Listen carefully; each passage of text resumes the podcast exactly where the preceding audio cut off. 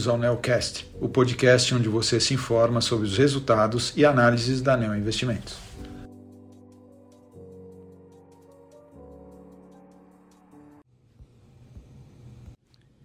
Eu sou o Matheus Tarza, da Neo Investimentos, com o um relatório sobre o desempenho do fundo é, Neonavitas Seleção neste mês de julho. Os mercados recuperaram nesse mês, né? E eu vou ver se vai ter um desempenho de 4,69% contra um desempenho do fundo de 4,16%. Esse movimento positivo foi comum no mundo todo, né? A gente teve lá nos Estados Unidos, por exemplo, o Nasdaq subindo 12,4, o S&P 9,1 e aqui, né, o nosso Bovespa subindo 4,69%. No mercado internacional, o destaque foi o aumento da taxa de juros americana de 0,75 pontos percentuais, elevando a taxa básica para o intervalo entre 2,25 e 2,5.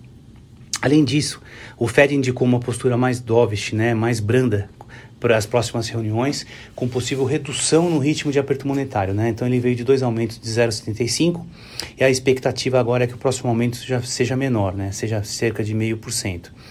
É, base, a perspectiva suporta essa, essa ideia né, é que a divulgação do PIB americano no segundo trimestre mostrou que já entrou em recessão técnica, né? então está tendo uma desaceleração muito forte de crescimento.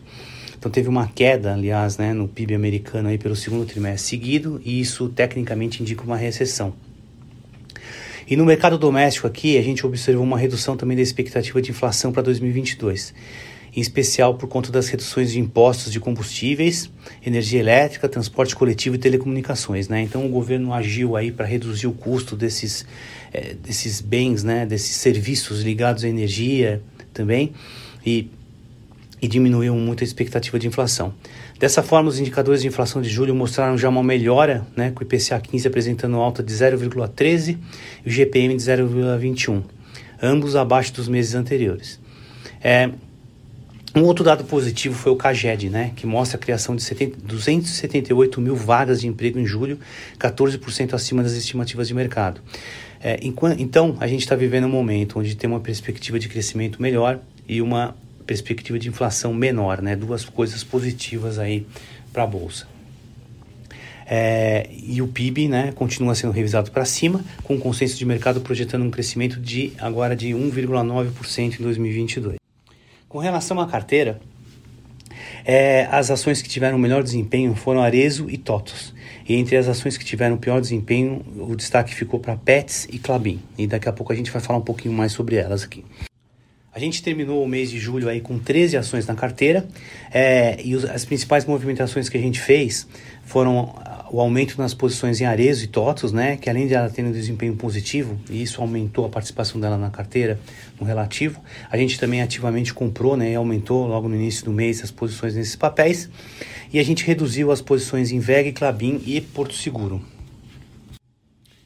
E com relação às maiores exposições agora, é, o Neonavita Seleção tem as, a maior posição em Eletrobras, Clabin e B, BTG Pactual. Né? Então, empresas que a gente enxerga com um forte potencial de valorização e uma perspectiva bem positiva para esse segundo semestre. Setorialmente, nossa exposição mais concentrada no mercado doméstico, né? como sempre, a gente tem um pouco de exposição a commodity é, através da Clabin, mas não é essa a tese principal, né? é a exposição ao mercado doméstico, que ela tem uma participação grande no setor de embalagem. É, e a gente tem muita tese específica no setor de varejo e consumo, que representam cerca de quase 30% da nossa carteira. Agora, passando aos destaques corporativos, né, os principais eventos que ocorreram com relação às empresas que a gente tem na carteira. Primeiro, vale destacar um pouquinho. Teve dois, tiveram dois resultados, tá? Que foram os de Clabin e da IVEC, que daqui a pouco eu vou comentar. Mas primeiro, falar um pouquinho sobre a Clabin, sobre o anúncio de investimento é, recente que ela que foi, foi formado para o mercado agora no final de julho. Ela anunciou a, a, o projeto de uma nova unidade de papelão ondulado, denominado Projeto Figueira, com capacidade líquida de 100 mil toneladas de papel, tá? É, o capex será um, o projeto, né, um, é um capex de 1,6 bilhões de reais que será desembolsado ao longo de dois anos. É, além disso, a Clabin também publicou o resultado aí do segundo trimestre, foi em linha com o mercado, né?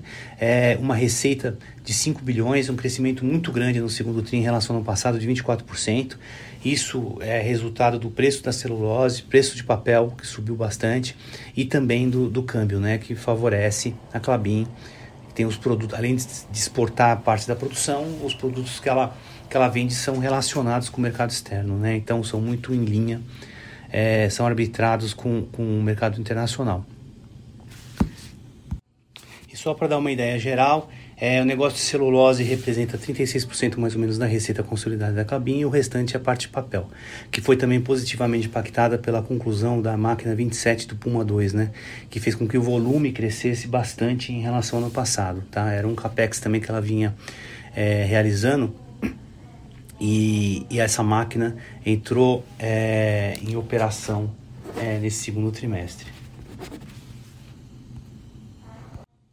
Com relação à VEG, que também foi outra empresa que soltou resultado, ele veio acima da expectativa nossa do mercado, né? Um pouquinho, cerca de 4%. Mas a receita também apresentou um crescimento muito grande de 25%, com o segmento de energia sendo destaque, tá? E motores industriais também. O segmento de energia renovável é, e produtos, assim como produtos é, relacionados à transmissão, contribuíram para esse resultado também. É, basicamente, era isso que a gente tinha para falar é, sobre o desempenho da carteira esse mês. A gente continua muito positivo com o mercado, que a gente acredita que atingiu um mínimo, é, um nível de, de valuation né, muito barato. Então, realmente, as perspectivas como sempre, né? Muita volatilidade, tem risco envolvido no cenário, mas a gente acredita que os preços da ação atingiram um nível muito atrativo, tá? Que, que já precifica muita coisa é, não positiva acontecendo para o mercado e a gente acredita que as surpresas daqui a pouco vão ser melhores, né? Tanto com relação com o crescimento da economia que está melhorando, é, com relação à inflação que deve é, também melhorar, né? E isso faz a expectativa que ju os juros que esses ajustes na política monetária que a gente está vendo acontecer sejam mais brandos e até possam ser revertidos mais cedo do que esperado aí.